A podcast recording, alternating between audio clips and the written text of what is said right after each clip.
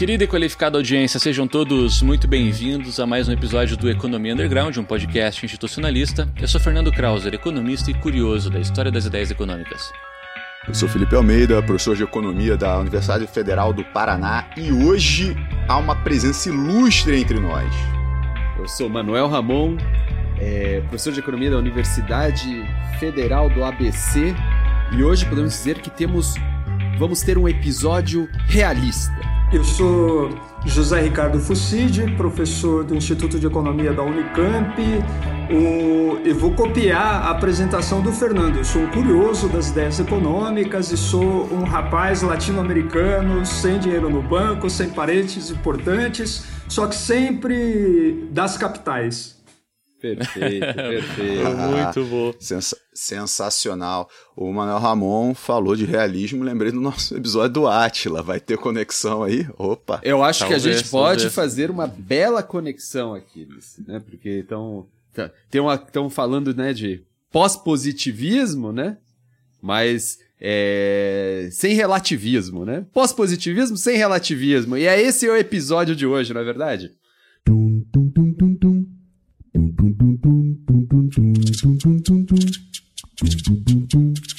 É isso aí. No episódio de hoje trazemos reforço do professor José Ricardo Fucide para debater e aprender um pouco mais sobre uma de suas linhas de pesquisa, metodologia econômica e realismo crítico, assunto que é pertinente ao debate institucionalista de veia original e crucial para a compreensão da teoria econômica em sua aplicação no mundo real. Seja muito bem-vindo, professor. É uma honra recebê-lo aqui.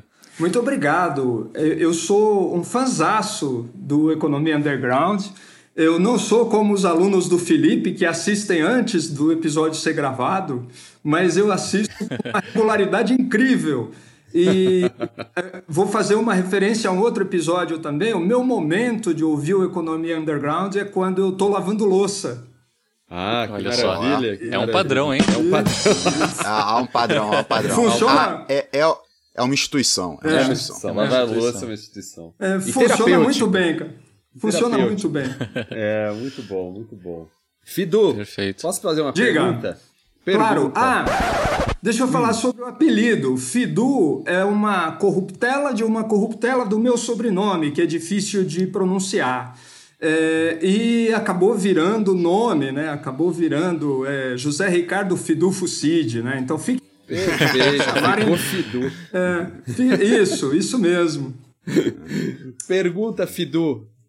Para Aham. começar, metodologia não serve para nada ou serve tanto que incomoda muita gente? Ah, aí sim. Ó, essa é uma grande, Pergunta é polêmica. essa é uma É, grande eu- pergunta. Começou com a pergunta moleza. Começou com a pergunta moleza, professor. Mas eu vou, eu vou ser aristotélico aí, viu, o, o Manuel? Eu vou falar que a verdade está no meio, né? Porque assim, é, é evidente que metodologia não é desprovida de importância. É, a minha experiência, e isso começou desde que eu comecei a, a ler o- sobre metodologia econômica, é que as pessoas dizem assim: ah, isso é perda de tempo. ah, imagina, né? A, a Deidre McCloskey tem uma frase assim: por que, que você vai ensinar aos outros como eles devem fazer? Faça você mesmo, né? Ah, vi piadinhas do quem sabe faz, quem não sabe critica quem faz, né? Então, Isso. é, é sempre assim, né? Mas tem um texto muito bom, eh, que, que é dessa safra das primeiras leituras, do Kevin Hoover. E o Hoover, eh, o título do texto é Why eh, Methodology Does, It, Does Matter, né? Ah, Por que a metodologia de fato importa, né? E uma das coisas que ele diz é assim... os, os economistas que dizem alguma coisa contra a metodologia estão fazendo metodologia estão se pronunciando sobre como a ciência deve ser feita. Então, a primeira parte da sua pergunta, ela é muito importante? Ela é muito importante. Por quê? Porque ela é o momento de pausa para refletir sobre o que nós estamos fazendo. O que nós estamos fazendo é bom? O que nós estamos fazendo é, atende aos objetivos uh, estabelecidos por nós mesmos, em primeiro lugar. Segundo, atende aos objetivos da sociedade em geral, para quem supostamente a gente trabalha. Uh, então, isso é, é, é, importante. Ontem foi a minha primeira aula presencial no, na Unicamp, depois de dois anos e, e, e quase um mês, né? E, e eu perguntei para os alunos, pessoal, qual teoria econômica funciona? E aí os alunos disseram nenhuma. E isso deveria ser um sinal de alerta para nós. Isso deveria ser um motivo para a gente se perguntar uh, que tipo de trabalho a gente está fazendo. Então, a metodologia econômica é aquela área da economia que se pergunta sobre, uh, afinal de contas, o que como e qual a qualidade daquilo que a gente está fazendo. Agora, a metodologia econômica, então, e aqui eu vou dar a cara a tapa, a metodologia econômica exige que o cara que se interessa pelo assunto se interesse também em conhecer as teorias que ele está uh, analisando. Então eu preciso conhecer econometria, eu preciso eh, conhecer matemática, eu preciso conhecer uh, essas novas abordagens, economia comportamental, economia experimental. Então, assim, não é um trabalho fácil, não é só uh, sentar né, e ficar uh, vomitando regras metodológicas. Não é disso que se trata. Eu espero que o, o, o, o ouvinte perceba isso ao longo do episódio, né? A, a, segunda parte da sua pergunta é assim: funciona tanto que incomoda? Ah, eu diria um sim qualificado. Acho que funciona tanto é, é, é uma espécie de arrogância, né? Uhum. É, eu acho muito legal que exista e acho muito legal que exista uma série de abordagens metodológicas também. A gente vai falar sobre isso, vai falar sobre pós-positivismo, sobre relativismo e tal, né? sobre retórica, tema muito caro ao seu colega Ramon Fernandes, com quem eu tenho uma troca de longa data. Né? Então, acho que é muito legal que exista, é muito legal que existam várias abordagens da metodologia econômica. Porém, a metodologia econômica não tem muito impacto né? Então não poderia dizer que ela funciona tanto, eu poderia dizer que ela incomoda bastante. E ela incomoda bastante, e eu estou encerrando aqui essa resposta longa, mas ela incomoda bastante justamente porque os economistas não refletem sobre isso. Então, quando você os convida a refletir sobre isso, eles se sentem uh, espicaçados, eles se sentem incomodados. Né? Eu penso mais ou menos por aí. Mas essa resposta de nenhuma funcionar, né? Deve ser uma resposta desesperadora. Tem que ensinar economia institucional para essa galera Verdade. aí, pra resposta mudar. é. Ó, o, o, Manuel Ramon gosta, eu vi num episódio lá que ele entregou um economista da Unicamp, né? Um suposto heterodoxo que falou uma coisa ortodoxa. Então eu vou fazer uma inconfidência aqui também. Ontem eu tava Opa. rodinha, eu tava numa rodinha, então quem tava na rodinha vai saber de quem eu, eu tô falando, né? Eu tava numa rodinha e aí eu falei do Veblen. Aí o meu colega, meu colega do, do IE, né? Meu colega vira e fala assim: Ah, mas o Veblen não vale, o Veblen é um maluco. Aí eu fiquei. O que, que eu respondo agora, né? Aí você eu... falou, mas isso é um argumento metodológico? não, não, eu falei assim: olha, eu preciso entrar numa, numa reunião online, é. dá licença. Mas, Fidu, é, diante dessas questões metodológicas, né, o que, o que chama muita atenção é uma contribuição original do, do Tony Lawson, uhum. né? Que ficou conhecida como realismo crítico, né? Sim. Um, uma abordagem na qual né, você é um grande conhecedor uhum. e é, é, possível conseguir é, introduzir o que, que seria essa abordagem? O que, que seria tá. o, o, realismo crítico? Bom, é, como o, o, Fernando vai editar, não. Eu vou perguntar aqui: conta uma história longa ou curta? Fica à vontade. Fica à vontade. Você que escolhe. Que... Eu, eu acho, então, que eu poderia contar a história mais ou menos assim, olha. Senta que lá vem a história. Até, até mais ou menos 1950, a, a, filosofia da ciência, filosofia da ciência é aquela parte da filosofia que pergunta, né? O que, que os cientistas fazem? Uh, por que, que a gente deve confiar nos cientistas? Por que... É uma pergunta bem cotidiana, né? Por que medicamento, por que vacina e não cloroquina? Né? Ou por que a astronomia é uma ciência e astrologia não é ciência? Ok? Até 1950, digamos que a resposta para essas perguntas estava meio que tranquila, estava meio que assentada. É o que se chama de positivismo. Né? Positivismo é assim: existe uma maneira da gente chegar na resposta. A maneira é a gente imagina uma teoria, a gente constrói uma teoria com lógica, com raciocínio dedutivo e a gente testa essa teoria contra os dados. Os dados são as observações da realidade. A gente testa a teoria. Se a teoria passar no teste, ela é mais ou menos aceita. Ela é aceita, ela é considerada não verdadeira, aí é o Karl Popper, né? Não é, verdadeira, mas provisoriamente admitida como válida, até que venha um outro cientista faça uma outra experiência e uh, descubra que aquilo que a gente achava que era verdade não é mais verdade. Bom, em 1950, um americano que tem um nome para lá de estranho, o cara chama Willard von Orman Quine. Né? O Quine pega algumas ideias de um físico do começo do século, um francês chamado Pierre Douin, para argumentar o seguinte: olha, não existe essa de testar teoria contra os dados.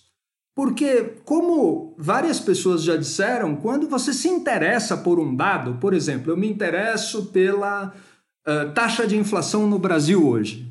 Bom, o próprio motivo de eu me interessar por isso significa que eu tenho alguma informação teórica, mesmo que eu não esteja consciente disso. Por exemplo, eu estou preocupado porque os preços sobem. E isso está relacionado com alguma teoria sobre os preços. Mesmo que eu não saiba, você pode perguntar para sua tia, para sua avó, para o seu vizinho, né? É, ele, vai te, ele vai te falar alguma teoria da inflação que é ensinada na faculdade, mesmo que ele não esteja muito consciente disso né? Porque a informação filtra para as pessoas via telejornal e tal, né? Então, o, o Quine diz assim: não existe essa de testar teorias contra os dados, porque os dados são sempre marcados por alguma teoria. E por outro lado, também não existe teoria, né? Não existe dado sem teoria e não existe teoria sem dados.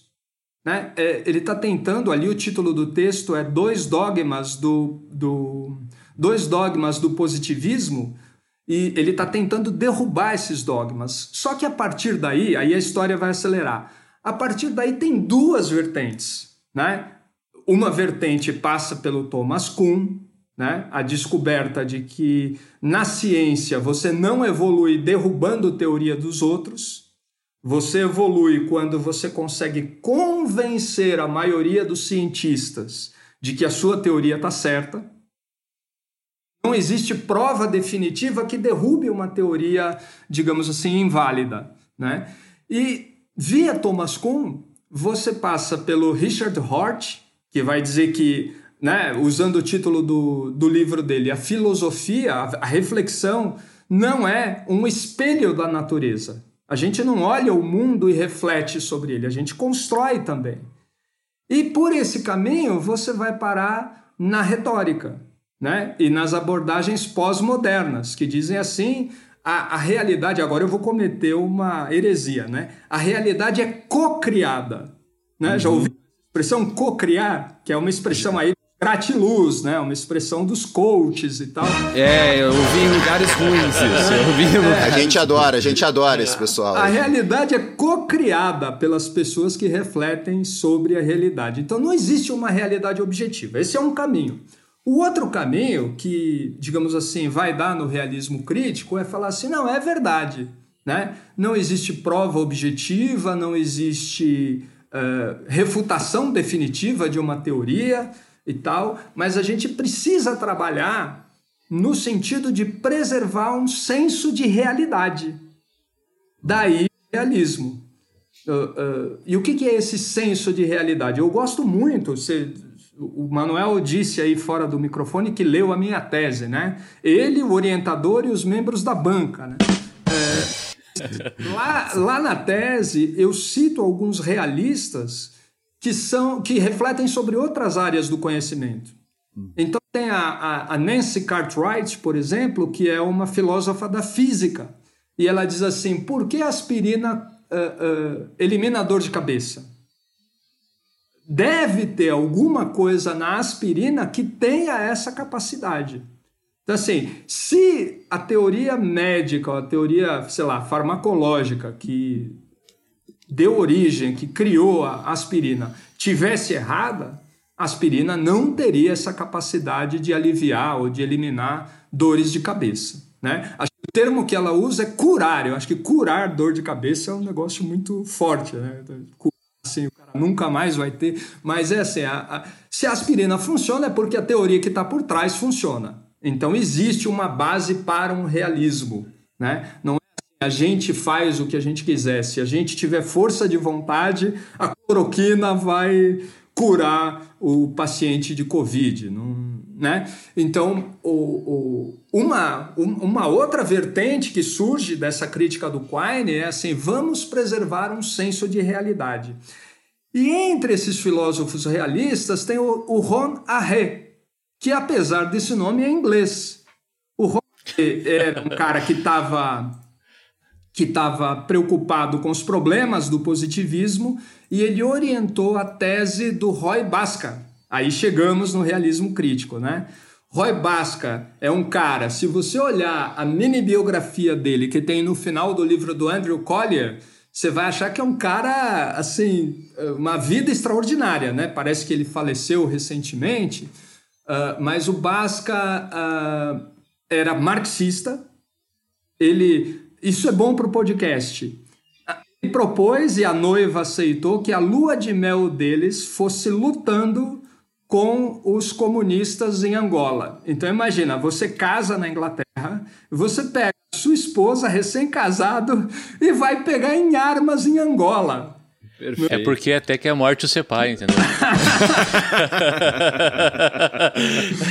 uh, e, aí, e aí o cara volta para Inglaterra, vai trabalhar com filosofia, e ele tem vários livros de filosofia, e ele desenvolve, né, a partir dos elementos do, do positivismo, ele desenvolve a ideia do realismo transcendental. Perfeito. E aí a gente entra no realismo transcendental. Eu, eu, eu digo até na tese, né? Não se assuste com a palavra transcendental, porque parece que é alguma coisa fora do mundo, alguma coisa esotérica, né?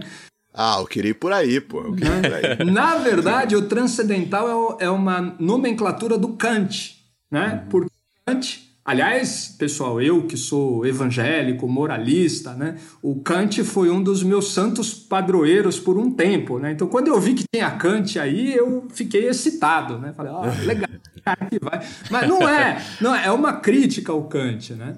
Então, o realismo do, do vai dizer assim, olha, a pergunta do Kant é o que é necessário para que alguma coisa seja possível?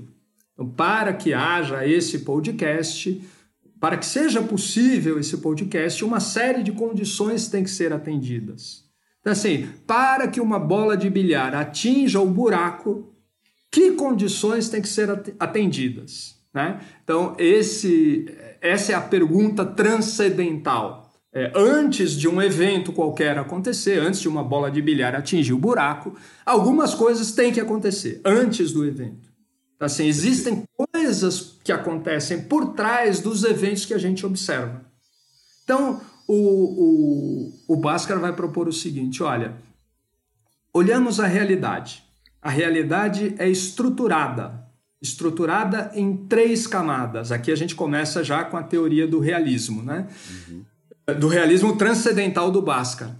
A primeira camada, mais superficial, é aquela em que a gente vê coisas. Eu estou olhando pela tela do meu notebook, estou vendo o Fernando numa tela grande, estou vendo os colegas num, em telinhas menores. Isso é o que a gente vê. É a camada dos eventos. Hoje está calor, não é? Prefere o Fernando. A minha sala, a minha sala tá quente, não é? Esses são todos eventos da nossa percepção. O Bhaskara vai chamar isso de camada empírica, porque é a camada onde a gente pode usar os cinco sentidos. Né? Por trás ou por baixo dessa camada dos eventos vem a camada do factual. E é muito legal essa camada intermediária do factual, porque é assim, aquilo que eu percebo é necessariamente objetivo. Por exemplo, eu tenho alta miopia, então é muito provável que eu esteja vendo poucas cores na imagem do Felipe. Agora o Felipe falou e a tela dele ficou grande para ele não ficar com ciúminho do Fernando. Oh. Ele é sim, ele é ciumento. É. Assim, eu sou possessivo. A, a, então a minha visão de cores é a minha percepção dos eventos empíricos. Porém, ela pode não refletir a realidade das cores. As cores podem ser muito mais vivas, podem ser outras cores, pode ter uma paleta de cores maior que eu não estou vendo. Então existe uma camada intermediária que o Bhaskara vai chamar de camada factual. Factual porque assim, depende de se eu estou vendo ou não. Ela está aqui. Inclusive, se eu fechar os olhos, eu posso tropeçar nela. Né? Mas ela existe, independentemente da minha vontade. O exemplo mais bacana que eu, eu uh, tenho disso, que está na tese, é tão bacana que eu coloquei na tese. É assim: você está no estádio assistindo um jogo de futebol, não é? E o, o time adversário marca gol. Na camada empírica, na camada dos eventos, isso é uma profunda tristeza para mim. Eu vejo isso como uma coisa desagradável. Palmeiras fez um pênalti no Corinthians. Droga, né? Horrível, horroroso, tá certo? É, mas o cara do time é, que marcou o gol, o torcedor do Palmeiras, vai achar isso maravilhoso. É, mostra claramente a distinção entre o factual, que aconteceu o gol, e a forma como as pessoas percebem o gol na camada empírica. Daí vem uma crítica, Felipe, uh, da econometria, né? Se você se concentra só no empírico, se você se concentra só nos dados, é muito provável que você perca a informação.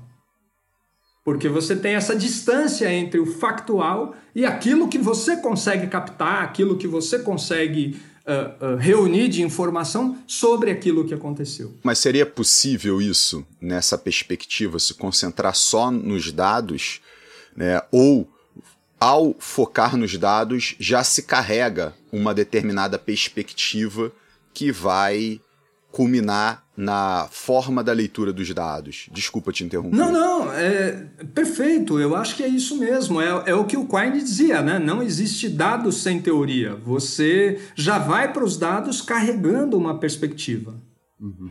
Eu, eu, acho que está perfeito isso que você disse. Eu acho que não tem como eliminar. Né? Uhum. Mas o que o, o realismo crítico propõe é que você esteja ciente disso. Porque o grande problema e a grande crítica depois que o Lawson vai fazer da ciência econômica é que você está fazendo um negócio achando que aquilo é verdade, achando que aquilo é o supra-sumo da ciência e está cheio de buracos, né? Eu gostaria de, de nos lembrar que no início, antes de gravar, o Fido falou: Eu não sei se eu tô preparado para gravar. Aí tá dando essa aula maravilhosa, Exatamente. muito prática. Exatamente. Mas então, estamos lá. Nível empírico, factual. Quero chegar na estrutura. Isso, aí a gente chega no nível profundo dos eventos. Uhum. E acho que assim, a, a, primeira coisa que foi bom para mim foi entender bem o que era esse nível profundo, né? Porque o, o Lawson vai falar, eh, desculpa, o Bhaskar vai falar que é o nível das forças, estruturas, tendências e mecanismos. Né? Então, assim, o que, que é a estrutura? A estrutura aqui é bem legal, porque a estrutura você pega um assunto qualquer. O exemplo que o Tony Lawson vai dar é o exemplo da bicicleta. Pega uma bicicleta. Para que serve a bicicleta? A bicicleta serve para a gente dar um rolê, né? dar um passeio para quem está fora de São Paulo. Né? É, serve para a gente dar um passeio. Mas, mas a, a bicicleta ela tem uma estrutura, quer dizer, ela é constituída, ela é construída de uma determinada maneira. Agora muda o exemplo da bicicleta para qualquer coisa que você queira. Por exemplo, firmas capitalistas ou firmas neoclássicas. Opa! Né? Eu estou interessado em estudar microeconomia, eu quero entender o que é uma firma neoclássica. Então você passa a refletir sobre a forma como essa firma é construída. Leia a teoria e a teoria vai te dar informações para você construir, como se fosse um Lego, constrói uma firma neoclássica.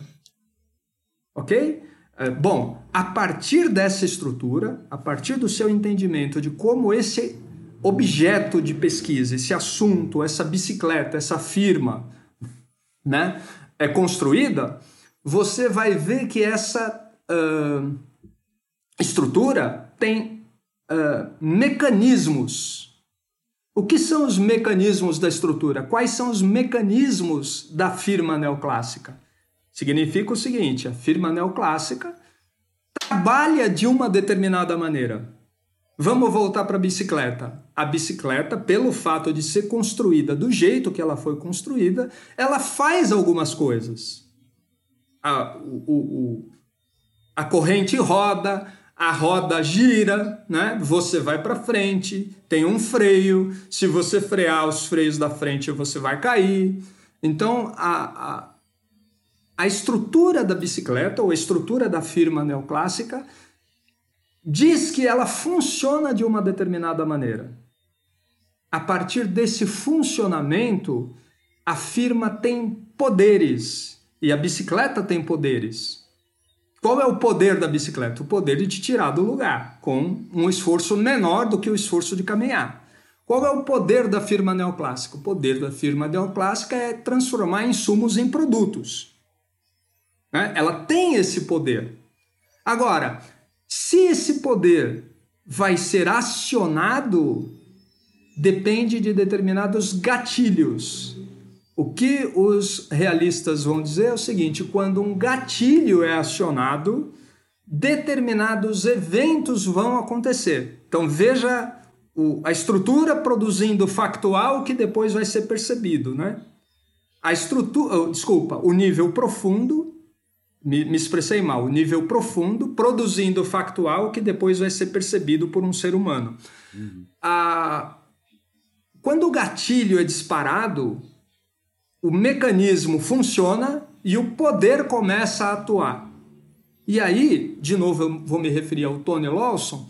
Tony Lawson vai dizer: então veja que a noção de tendência é diferente da noção de uh, contrafactual é diferente da noção de média dos eventos. Uhum. É diferente da noção clássica e do John Stuart Mill de vai acontecer no longo prazo.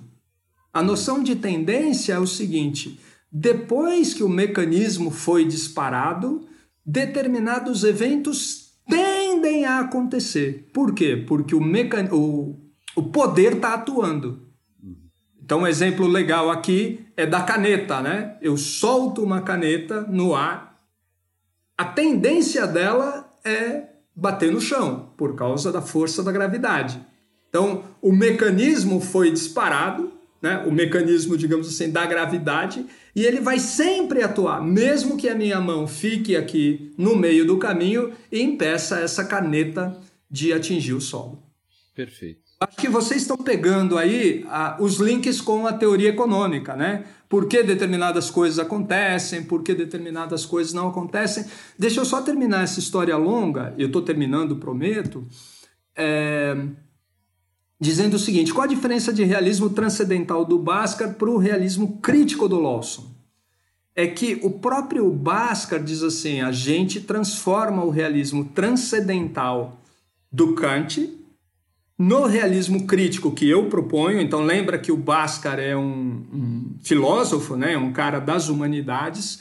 E ele diz assim: realismo crítico é a aplicação do realismo transcendental na sociedade, na esfera social. Uhum. Então, por que crítico? porque abre a possibilidade dos seres humanos transformarem a sua realidade. E como eu disse, o Bhaskar tem uma origem marxista, né? Quando ele fala de transformação, ele fala de emancipação humana. Ele aponta aí, e esse, esse é um ponto, digamos assim, polêmico e pouco estudado na, pelo menos na economia, né, da teoria do Bhaskar, que ele aponta alguns momentos onde a, a, a sociedade tem possibilidades de se emancipar, tem possibilidades de dar um passo no sentido do, da, da sua, do seu florescimento, do seu potencial. Eu, eu, podia jurar que a metáfora da, da bicicleta e da firma neoclássica ia ter uma, um desfecho falando que ambas não fazem sentido sem equilíbrio. jurar que tá Verdade, pra isso. Pode ser também. É, eu podia jurar que ia acabar assim. É, olha, olha, Felipe, falando sobre isso, já que você abriu essa deixa, é, eu fui aluno do Mário Poças, né? Então eu adquiri, ah, fantástico. Ele, é, eu adquiri com ele um, uma aversão assim completa, 100% a palavra equilíbrio. Então ela não faz parte do meu vocabulário, eu não ia lembrar disso, mas você tem, você tem é, razão. Eu, eu, vi uma postagem sua Fidu outro dia no Facebook. É, a postagem no Facebook do Fidu dizendo, né? Não, se ah. começa com oferta e demanda, como é que era? Se, se a oferta é, não, se, come... se começou é. assim, começou errado, nem quero ouvir mais. É, é não quero ouvir mais. É. Eu, eu não entendi, eu não entendi por que, que todo mundo colocou uma gargalhada como, como reação, porque eu fiquei puto. Era sério, né? Era sério, né? Era sério. É, eu tava puto. É. Imagina, imagina um antropólogo, eu não posso uh, falar o nome, porque a gente está num, num grande público aqui, mas um antropólogo reconhecido, um antropólogo famoso, faz um vídeo, eu assisto lá os vídeos do cara por outras razões, mas o cara faz um vídeo e fala assim: eu vou explicar a crise da rua, vou explicar o preço da gasolina. Ó, vocês têm que entender a lei da oferta e da procura. Mas, puta merda, acabou. Não, mas, mas é um antropólogo. janela.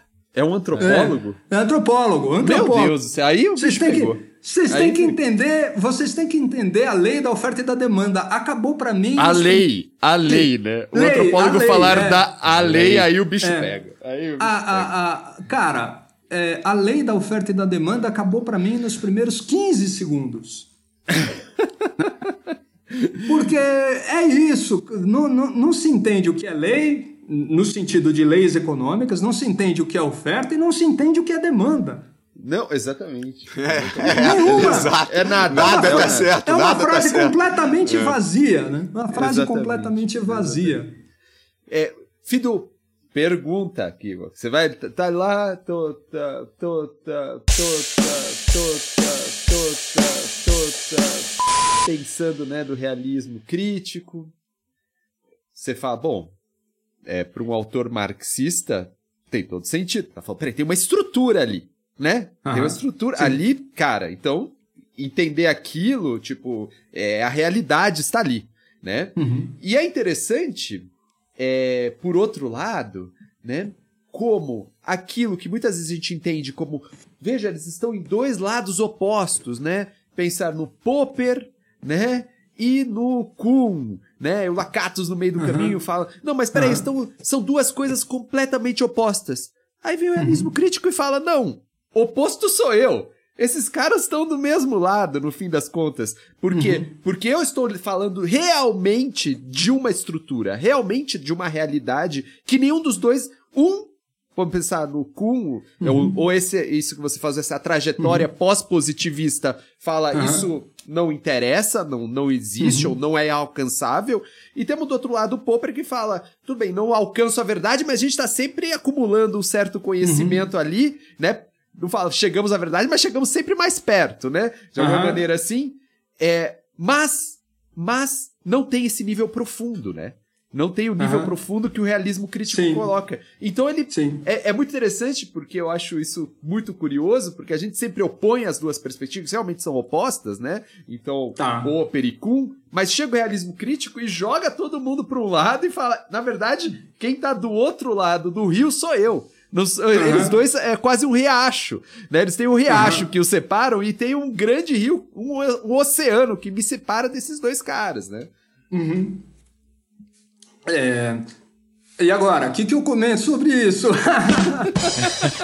cara, cara o, o, Manuel colocou uma polarização é, sobre a qual eu não tinha pensado, né? É, pode ser, pode ser isso, mas eu acho, Manuel, que o realismo crítico é, tem que dar uns passos para trás no sentido da arrogância, né? no sentido de, eu tenho, né? Todo mundo está do outro lado e eu tenho a estrutura aqui, eu tenho a realidade para você, né? Creia em mim. Então, é, desde muito pequeno, lá em Barbacena, desde do, do, dos primeiros congressos, eu ouço sempre essa pergunta, né? Como é que você sabe que você atingiu o nível da realidade? Como é que você sabe que a sua é a realidade e não a do outro, né? E é evidente que eu fui procurar respostas nisso no Tony Lawson, né? É, o Tony Lawson é o economista, o economista que traz o realismo do Bhaskar para a economia. Depois, o, o, o Lawson começou a achar que era muito difícil acompanhar o realismo crítico, e o realismo crítico na filosofia, nas ciências sociais, né? Falou assim: olha, não dá para acompanhar os caras no, no, no, trabalho que eles estão fazendo. É, tem mérito, é bacana, mas vamos nos concentrar em ontologia. Então, atualmente, o Tony Lawson diz que o trabalho dele é uma pesquisa ontológica. Eu acho bacana. Mas voltando ao problema. O problema é quando você pergunta como é que você sabe que a sua realidade né, é a realidade com R maiúsculo o, o Lawson tem que admitir o seguinte: não sei, não tenho certeza, né? Ah, mas eu estou acumulando informações para chegar cada vez mais perto da verdade, como diria o, o Karl Popper? Não, não estou, né? Porque o, o, o Lawson diz assim: olha, o que eu aprendi foi que você deve trabalhar com três princípios. Um princípio do realismo ontológico, o que é o realismo ontológico? Eu estou falando de uma coisa e essa coisa tem uma estrutura, uma característica, uma morfologia e ela, ela existe independente da minha vontade. Isso é realismo ontológico. Por outro lado, o segundo princípio é o relativismo epistemológico. Aí complica, né? Epistemologia é aquela parte da filosofia que pergunta: Felipe diz que ele é um bom professor. Por que eu devo acreditar? Jamais, jamais. Não, não acredite, não acredite. É, por que devo acreditar? Então a, a, pergunta epistemológica é: você me diz vai chover. Por que eu devo acreditar que vai chover? Você é meteorologista? Né? Ou então, é, Fernando não vai para o céu. Eu fico muito triste, cara, desaberto! Quem é você para dizer que Fernando não vai para o céu? Você é algum teólogo? Você tem alguma informação privilegiada do, do mundo espiritual para dizer esse tipo de coisa? Então, é, todo mundo quer segurança naquilo que diz ou que é, é, supõe saber, né? A epistemologia é aquela área da filosofia criada para te dar essa segurança, né? Mas o Tony Lawson vai dizer que você tem que ter pluralismo epistemológico. Ou seja, existem visões diferentes, existem abordagens diferentes, existem teorias diferentes e você pode aprender com a diversidade. Isso eu acho que o Lawson pegou de apanhar da, do pessoal da retórica. Né? É, fofoquinha aqui é Deidre McCloskey e Tony Lawson são amigos, tá? Eles se conhecem e tal, e, e se frequentam. O Lawson tá na Inglaterra, a Deidre McCloskey tá nos Estados Unidos, mas foi ela mesmo quem me disse que eles se frequentam. Então eles são amigos, assim, não uh, tão distantes. Não sei se são muito próximos, mas são amigos e tal. Então, é, relativismo, desculpa, pluralismo epistemológico. E por outro lado, isso é muito legal, racionalidade de arbítrio. Você tem que escolher entre abordagens. Você tem que escolher propostas. E aí você tem que exercer o seu a sua capacidade de julgamento. Em inglês é judgmental, né? Mas acho que a gente poderia chamar como capacidade de discernimento ou de arbitramento. Uh, vou contar uma fofoca pessoal. Uma vez eu estava num seminário e estava lá a Sheila Doll e a Vitória Chick. E eu tremendo como vara verde, né? E apresentei o meu texto, apresentei ali o meu texto, joguei umas pitadas de realismo crítico no, no texto, né? Era um texto sobre a crise financeira de 2008. E tô ali tremendo com o meu inglês da freguesia do O, né? Fiquei muito feliz quando o Felipe disse que tem dificuldade de pronunciar algumas palavras. O meu inglês aqui uh, do FISC, né? Muito tá certo? Apresentei lá, né? Fisk, Fisk, inglês e espanhol é Fisk. E aí vem, e aí vem um grego, vem um grego e me pergunta assim: ah, mas como que você sabe que isso aí que você falou é assim?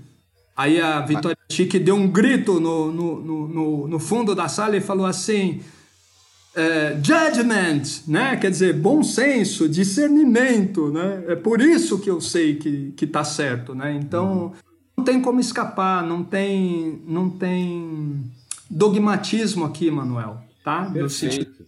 Vou te apresentar Fica... a realidade. Né? Mas foi o melhor cenário, pô. Você tava inseguro com o seu inglês, um grego falou depois, então é. ficou Melhorou. ficou tranquilo. Melhor seria Sucesso. fosse o italiano, né? É. é. verdade. Japonês, o pior, o pior inglês que eu já ouvi em congresso é de japonês, cara. Nossa, nossa. Mas é, veja que interessante, então, Fidu, que, que eu tava que a gente reflete nisso que você está falando, dessas, dessas camadas, né? É, uhum. Se a gente pensar então sobre pluralismo em economia hoje em dia, uhum. é, essas camadas que entendem que há um realismo ontológico, né, uhum. que incluem isso, elas, é, de alguma maneira, apesar de você ter um relativismo epistemológico, não acaba ali, né? Uhum. Não acaba ali né? Então, aí que Sim. tá a grande separação, né? Dizer, peraí, é, todos nós podemos. É, o judgment, né, pode nos levar a pensar coisas diferentes sobre algo que está lá, né? Sim. Que está lá. Isso é muito diferente que, não, basta um convencer o outro, né? E a realidade é Sim. é cocriada.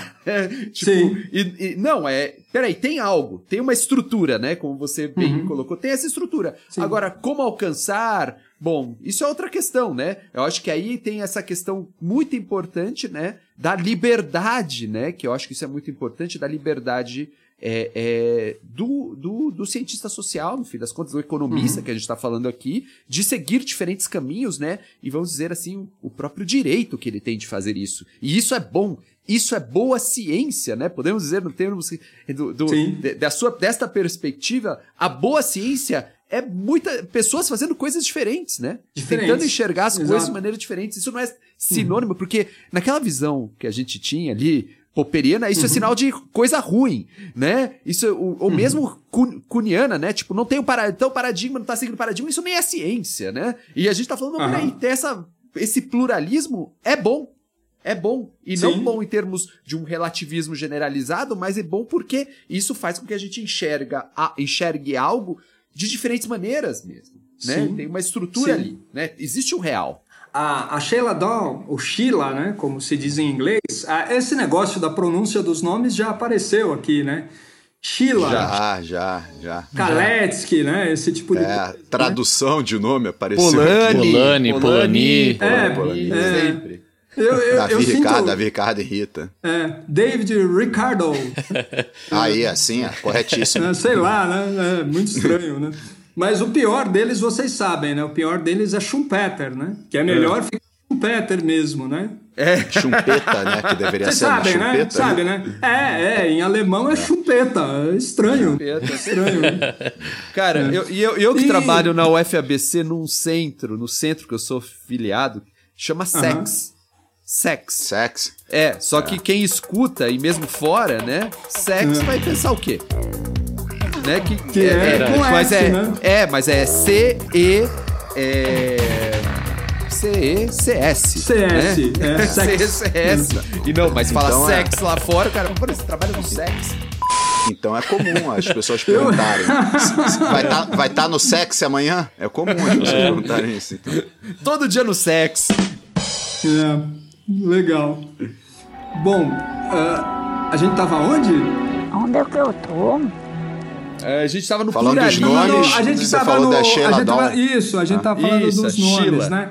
Sheila Down, ela tem vários textos sobre plu- pluralismo e um dos que eu mais, acho mais eh, interessantes, assim, que dá uma pista muito legal para essa coisa do, da necessidade de haver pluralismo é o argumento evolutivo, né? Para seleção é preciso haver variedade Isso, isso. em que a gente acaba com a variedade, no momento em que a gente tem uma visão única em economia ou em qualquer outra área, acabou a evolução, né? Não é, não é mais possível evoluir. Exatamente. É muito necessário haver pluralismo. Agora, é, também no campo da ontologia, Manuel, eu não vejo a ontologia como uma coisa cristalizada, tá? Eu vejo ontologia assim, ó, é uma proposta de pesquisa, uma proposta de investigação. Você quer estudar qualquer coisa? Quer estudar firma neoclássica? Quer estudar custos de transação? Quer estudar, sei lá, demografia, que é um tema que os realistas eh, dão sempre exemplos demográficos e tal? Bom, eh, faça uma pesquisa preliminar, né? O, aí na tese você vai encontrar a frase do, do John Locke, né? Faça o underlaboring, né? Faça o trabalho do jardineiro, de limpar o terreno antes de plantar, né? Tá certo? Qual é esse trabalho prévio, esse trabalho do jardineiro, o underlaboring, né? É você delinear o objeto, você descrever, você caracterizar a estrutura daquilo que você quer estudar. Isso é uma pesquisa ontológica. Ela vai te livrar já de saída de várias ilusões, né? De várias ilusões. Vocês já, já leram, é evidente que vocês já leram é, Eu já li. os, os textos do Mack sobre o irrealismo da ciência econômica? Sim, sim, sim. Mac e Mac, seus o- amigos. É, o Mack vai dizer o seguinte: olha, a- tem determinados conceitos em economia que são reais, mas eles são reais num determinado eh, aspecto e numa determinada comunidade. Eles não são reais no sentido de concretamente reais. Então, e e isso para mim, quando você encontra esse tipo de citação, vai direto para o seu texto, né? Porque é o seguinte. eh, quando você se preocupa em descrever o seu objeto, isso é uma pesquisa ontológica, isso já te livra de várias concepções ilusórias. Né? Então, é por isso que eu acho bacana ah, eh, esses princípios do realismo ontológico, ah, relativismo, ou desculpa, pluralismo epistemológico e racionalidade de julgamento, né? ou racionalidade de discernimento. Eu, eu- eu vou fazer uma proposta aqui. No Tá. ar, no ar. Vamos ter que ir para um segundo episódio, hein? Vamos ter que ir para um segundo Eu também episódio. acho. Caramba! Tem Mas- material. Mas eu não muita sou coisa. show. Eu não sou showman, cara. O- aqui você foi. Aqui você o episódio, foi. o episódio Foi. que vocês fizeram com o Marco, vocês sabem que eu voltei e tô assistindo os primeiros, né? O episódio com o Marco foi delicioso. Falei assim, dificilmente eu vou produzir alguma coisa. Não, ah, Não, não, tá fantástico, maravilhoso e não só Tá isso, né? maravilhoso, É, é, tá. Esse tema é, tem muita coisa, né? Eu não sei, por exemplo, não entramos na questão do, do das Do Hodgson, nosso instituições, da questão do favorito. Hodgson, do Maira- É, malvado tem, tem favorito. fofoca, tem mais fofoca. Tem Tem segura fofoca, fofoca é. pro próximo. O pessoal gosta. Tem- temos muita coisa, né, para pensar é, a- acerca disso, né? É, e, Tá. e especialmente a, a relação com as instituições, porque eu acho que isso é Ah, sim. fundamental, né? Fundamental para Claro, a nossa perspectiva. Mas eu acho que tem, tem uma pergunta que eu acho que daria para dar um, uma, uma certa é, é, ideia aqui, que eu acabei de esquecer essa pergunta. Rafael. Ah, era, muito, era muito boa. É era muito muito, bom. boa. Te marcou. Era excelente Te aí, marcou é. a pergunta. Não tem, não tem nada mais Manuel Ramon do que isso. Não, não. Vamos chamar uma não tem. pergunta que eu esqueci. Ah, não, não, não. É, essa questão é. que- Pronto, lembrei, lembrei, lembrei. Né? Que o Lawson, né? Chega aquele momento que fala, ok, nós temos sempre esse problema, né? Fidu, Felipe, Fernando, economistas heterodoxos, unidos pelo ódio, né? Não, unidos contra, unidos é, de, de, certa maneira, é, o que é alternativo à ortodoxia. É isso que nós somos, né? Pelo negativo, uhum. estamos unidos pelo negativo. Sim. Né? E o Lawson fala: não, não, peraí, não a gente consegue fazer, é, na verdade, algo que nos una positivamente, né? Ah, uhum. lidamos com sistemas abertos, né? É Sim. É isso, né? Uhum. O realismo crítico nos une? Uhum. É, essa é a pergunta. O realismo crítico pode ser pensado como, peraí, isto é algo que pode unir a heterodoxia. Estamos todos, todos, todos nós concordamos de alguma maneira com o que o realismo crítico está dizendo. É, evidente, eu estou sendo perguntado num podcast e eu só posso dar pergunta, uh, respostas muito pessoais, né? Então, assim, Manuel, é, é muito legal a sua pergunta porque ela me permite dizer uma coisa também. O realismo crítico, ou a pesquisa ontológica, como o Lawson chama isso hoje, é, é uma metateoria. Né? Quer dizer, ela está num nível de abstração muito elevado. Ou seja, ela dá base, ela dá dicas, ela dá uh, suportes para você realizar pesquisas concretas, pesquisas uh, específicas. Então, você pode fazer uma pesquisa institucional, uma pesquisa uh, econométrica, uma pesquisa pós-keynesiana, uma... mas ela não se confunde com uma escola de pensamento. Uhum. Ela é uma espécie de guarda-chuva ou uma espécie de conjunto, sabe teoria dos conjuntos? Ela é uma espécie de conjunto onde está tudo lá dentro. Mas, como você disse aí, né, tudo é, são as correntes heterodoxas.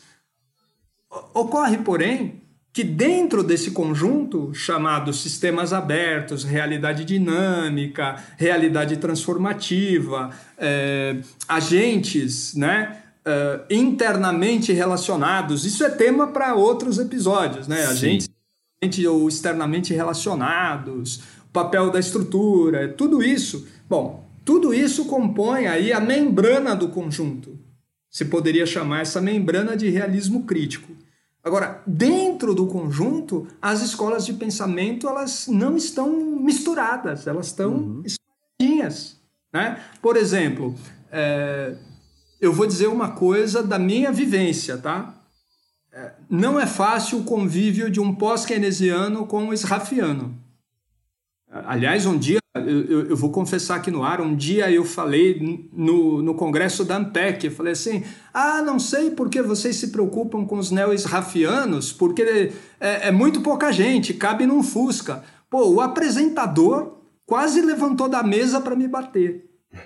E confesso, eu estava, eu estava errado, né? Porque uh, o Franklin Serrano tem uma, um, um, um, cortejo grande de pessoas que seguem ele e tal. E, e então, assim, os neo-israfianos já não são mais tão poucos assim. Uhum. Já cabem, sei lá, num, numa minivan, né? né? Numa minivan, né? Tá. É, e, e, acho, acho que eles vão gostar muito assim desse seu, desse seu disclaimer sobre o Congresso. É, não, eu vou apanhar, né? É. Eu, eu, vou, eu vou apanhar, né? Assim, a convivência de um pós-keynesiano com um neo-israfiano é muito difícil. Não é uma convivência agradável, assim, uhum, pelo uhum. ponto de vista teórico. Do ponto de vista das relações pessoais, pode ser muito agradável. Mas do ponto de vista teórico, é, é desconfortável, né? Então, uh, do ponto de vista das uh, escolas de pensamento, a rivalidade continua. Né? Mas do ponto de vista de ter uma, uma concepção de como deve ser o mundo, de como deve ser construída a reflexão sobre o mundo, eu acho que de fato nos une. Tá? E, e, e, eu estou falando isso contra mim. Né? Eu falei do, dos israfianos uma coisa que me incomoda absurdamente é a convivência dentro desse guarda-chuva com os austríacos. Né? Ixi. Porque o Lawson, por exemplo, ele fala assim: olha, você pode aprender muitas coisas sobre a natureza aberta da realidade com os austríacos. Existem uh, realistas críticos uh, de carteirinha que são austríacos. Vou dar dois nomes. O Stephen Fleetwood, né? É um marxista que fez uma tese sobre Hayek, ou Hayek, né? Uhum. Ah, é, Polanyi oh, oh, Polanyi, voltou, né? Voltou. É. Voltou. É. eu, eu saí do ar? Não, não, não. Não, não, não. não, não voltou a discussão dos nomes. Voltou, voltou o assunto, é. é. Bom, eu, eu acho que sendo austríaco tem que ser Hayek, né? Mas todo mundo segue a pronúncia americana e fala Hayek, né? Mas tudo bem. É, o, o, Fleetwood fez uma tese sobre Hayek. E o, o, o Paul Lewis, Paul Lewis, que é um, uma pessoa humana fantástica, já conversei com ele algumas vezes e está sempre nos congressos de HPE, né? Uh, o Paul Lewis é austríaco. O Paul Lewis é um realista crítico austríaco. Então, assim, essa convivência com a diversidade também não é fácil, Manuel. Também não, não é. Não é. Temos é. institucionalista austríaco, Fidu. Oh, sério? Tem, tem, tem gente que estuda instituições que é austríaco. Não, é, é tá, não, o, não pode Nico... dizer nomes. Não, é. não, Nicolai Jul Foss. O Foss é austríaco. Ah, verdade. É então, é verdade. Tem, tem, tem isso, tem isso. Mas ah. eu acho interessante essa questão da possibilidade de convívio, né? que uhum. apesar de todas as crises, né, de todas as, a, a gente, ou seja, é, é, tipo, podemos, a gente se bate aqui, né, mas a gente faz uhum. parte, tem algo que nos une, né, isso é algo muito interessante que o realismo crítico é, uhum. nos coloca, vamos dizer, uma é, possibilidade de pensarmos um conjunto não pelo negativo, né, que isso, isso é o ruim, isso é o ruim, né. É, é, é verdade. Perfeito. Pessoal, como sempre, tempo é uma questão. Concordo com o Felipe, sem dúvida existe margem aqui para muitos outros episódios ainda. Uh, gostaria de mais uma vez agradecer a presença do professor uh, Fidu. Né? Seja sempre muito bem-vindo aqui a voltar. Sempre que quiser voltar, fique à vontade, é só chamar a gente. A gente grava outro episódio aí. Mas com certeza esse aqui vai ter alguma continuidade em breve, sem dúvida. Sem, sem vai voltar, vai voltar. Vou me sentir muito honrado. Vou me sentir é. muito se houver um segundo convite. Ah, vai ter, vai, vai ter. ter. E vai ter e em breve. Em breve, em breve. E aí, breve. também e acho. aí a gente e aí a gente pode engatar uma coisa de realismo crítico e institucionalismo, né? Pra Não, exatamente. Ah, é, é exato, isso que eu, isso aqui sai tira corta, né? Mas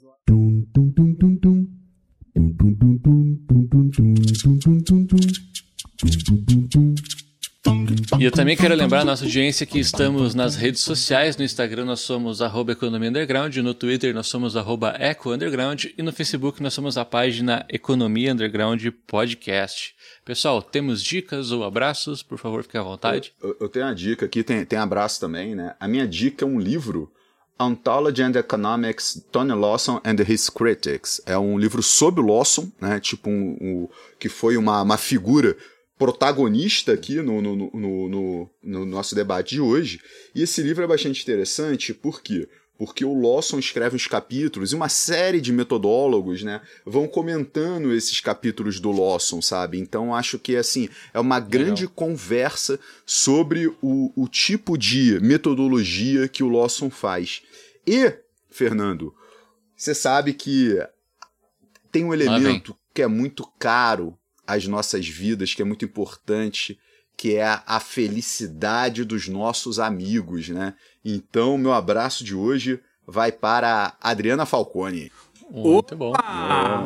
Opa, olha a entregação aí. Né? Então, então eu também quero aproveitar e mandar um abraço para ela, né? Pessoa muito, muito cara para mim. É fica bem. Eu sei que ela vai ouvir isso em algum momento, né?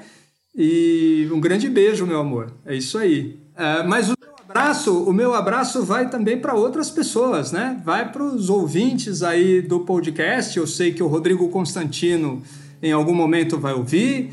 Eu sei que o, o, é, o Sebastião Guedes, o grande Seba, né? É, tem muita probabilidade de ouvir. É, Eu digo muita probabilidade porque o, o Seba é um cara completamente fora das redes, Manuel. Completamente fora das redes. Nós Ele- sabemos, nós celular. sabemos. É, ele, ele- ele- ele não tem celular, ele é mais radical, ele não tem celular. Mas o Seba tem uma grande probabilidade de ouvir e o meu grande amigo, meu ex-aluno, meu colaborador, Celso Neres Júnior, né? Provavelmente também vai ouvir esse podcast. Eu quero mandar um grande abraço para ele. Perfeito, perfeito. Eu vou mandar. Tem uma dica, tem um filme que aí tá concorrendo ao Oscar, chama Day Live. Ah, tem, tem o nosso. Ah! tem o Day nosso, tem, Live, tem, tem o nosso. filme, a gente É o fez há um tempo pop. atrás. Um... Corre- concorrendo ao Oscar, brother? Como assim? É, a gente, tá, a gente assistiu a pré-estreia. Day Live, vocês são Day Live é melhor que qualquer filme, ó, vou, Day Live é melhor que qualquer filme que está concorrendo neste Oscar aqui de 2022, que eu vi vários filmes, não achei nenhum bom, né? Day Live passa por si, passa por si. Passa por cima. É, Delive. Pra Manuel, você, o Delive ganha um Oscar O, 2022. o podcast, né? o podcast é, em que você comenta o Day Live e você está entusiasmadíssimo sobre Tá. O Day Live, né? Tá- tá- eu desconfio que na né? noite anterior o Manel nem dormiu, só pensando nessa É, gravação. Exatamente. Pois é, pois Ex- é. Me, me, me estimulou a assistir. Já convidei a Adriana Sinto muito, hein? Sinto juntos muito. esse filme, mas ainda não, não sentei para assistir. Não não não estão no nível de loucura necessário ainda. Mas um É. dia chega esse nível. Mas você sabe, a- aproveitando, aproveitando a deixa do filme, você sabe qual para mim é, é o episódio máximo de vocês? Qual foi o É. episódio? Nossa, esse episódio todo aluno tem que assistir. Mas É. aí ele não tem a referência, né? É, o episódio sobre o caça-fantasmas. Ah, claro. isso é bom também, claro. isso é bom. Aquele, aquele, aquele episódio é o creme de la creme, cara. É o melhor que vocês fizeram de todos. Calma, calma que tem este ainda. Tem este. Este Tem esse aqui ainda. Cara, Tá teve um amigo. Teve um amigo meu que falou, pô, vocês estragaram minha infância, eu adorava. Pô, mas aquela, aquela história do Manuel trazer a lista de filmes neoliberais pra, que são criados para fazer a cabeça das pessoas, aquilo é sensacional. É, Né? não, tem isso. Tem. É um projeto, né, Fidu? É um projeto. projeto, é um projeto. e em breve Robocop, hein? Em breve, Em breve- Robocop. É, E- Robocop e Dirt Dancing. E eu tenho uma. eu tenho que mandar abraço. Tenho que mandar abraço. Vou mandar abraço, abraço. pra turma de tópicos de avançados em economia institucional Ah, da UFABC e um abraço especial para um participante especial, né, que está lá enriquecendo o debate, que é incrível falar a verdade pra vocês. Esse é o curso mais legal que eu dei na minha vida. Esse é o curso Ó, mais legal que eu revelações, revelações. Mas, mas tem só quatro aulas, calma, pode piorar. Até agora, até agora. Não, mas você sabe, né? Não é só a, a aula que interessa, é toda aquele preparação, as leituras, de você tá lendo o negócio e falar, putz, que legal que é isso e falar isso, né? Não tô lendo o negócio porque tem que falar isso, mas eu acho isso aqui uma grande porcaria. Não, cara, esse negócio desse envolvimento eu acho maravilhoso. Então, um grande abraço para um, um- um- participante especial que enriquece toda a aula, que é o Fidu.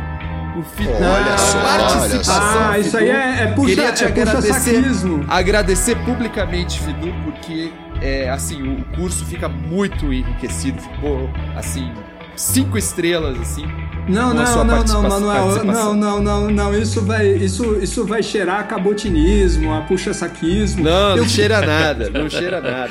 É, é, falar de mim é muito, é muito legal e tal, mas é, é meio chato falar de si mesmo, né? Eu, eu, eu queria dizer uma coisa então sobre o curso. O que eu tô achando muito legal é que toda aula tem alguma coisa que a gente aprende, né? Tem alguma coisa que a gente avança. Isso, cara, é muito raro você ver nos cursos. Então, recomendo também, o acesso é livre, né? É Recomendo. é- vai encher, hein? Vai encher. Vai encher. Ah, eu- Muito É bom. isso? Beleza, pessoal? É, É isso. isso. Um grande abraço a todos e até semana que vem. Obrigado, Falou, Fidu, pessoal, até obrigado semana que vem. Tchau, tchau. Até mais. até Obrigado, que tchau, tchau. Este episódio conta com um trecho da música Oh Yeah, interpretado por Yellow e lançado pela gravadora Electra. Também conta com inserções de Ratimbun da TV Cultura e propaganda da Física da produtora Agnello Comunicações.